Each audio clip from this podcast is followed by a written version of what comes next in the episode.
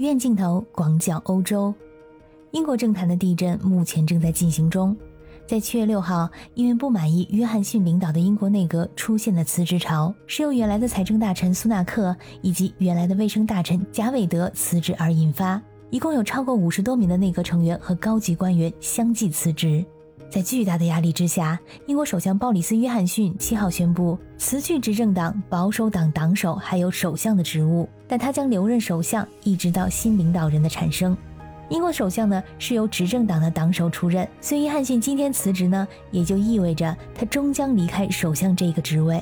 英国保守党将选举新的领导人，在夏季将进行竞选，而新首相将会在十月份举行的保守党大会上就职。约翰逊表示。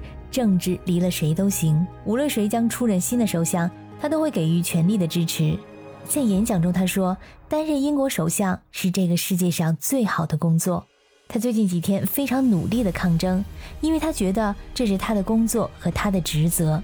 从他的话语中可以看到，他对这份工作那是满满的留恋。约翰逊被他的前任卡梅伦称作是抹了油的小猪。这个有点可爱的昵称是用来形容他是一个可以摆脱任何紧张局面的人。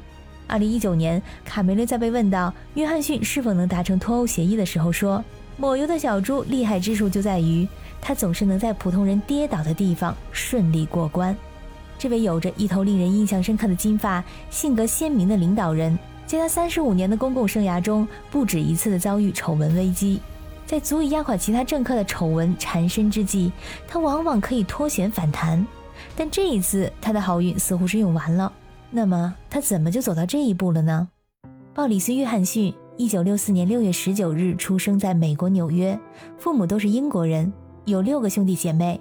他那一头闪亮的金发遗传自土耳其裔的曾祖父，他的父亲是英国保守党的资深成员。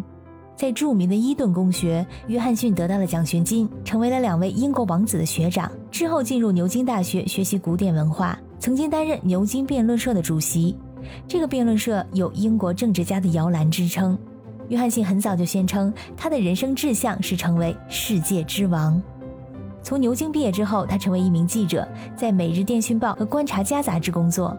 他的新闻生涯蒸蒸日上，并开始成功的涉足电视，主持 BBC 的热门秀《新闻问答》。这个栏目啊，一周一集，主持人和嘉宾一起解读新闻时事，一边斗机智、抖包袱，这给他积累了大量的人气。他同时拥有记者和政治家的双重身份。2008年，他当选为伦敦市长，在他主管伦敦的期间，出台了很多抓眼球的政策。其中有一项呢是二零一零年七月推出的鲍里斯单车，那就是伦敦的共享单车。可见呢，当时他的人气还是非常高的。在脱欧的道路上蹒跚挣扎了三年，依然没有结果的英国，非常需要一个领导人来带领跑完这场脱欧马拉松。约翰逊当年的上台啊，可以说是时代的选择。他凭借着明确还有简洁的政策，赢得了大选的压倒性多数的投票。英国民众当时选择了强硬脱欧的路线，所以约翰逊的强硬路线贯穿了始终。在脱欧问题上，坚决不和欧盟妥协；在乌克兰问题上，坚决不和俄罗斯妥协；在内政问题上，不和任何一个党派妥协。而在保守党内部，也是一个非常强硬的形象。他对于出现的丑闻呢，也是表现出一种不在意、不回应的态度。新冠疫情在英国爆发之后呢，约翰逊感染了病毒，而且因为症状严重而不得不住院治疗。英国的抗疫政策呢，也曾招来不少批评，引发了争议。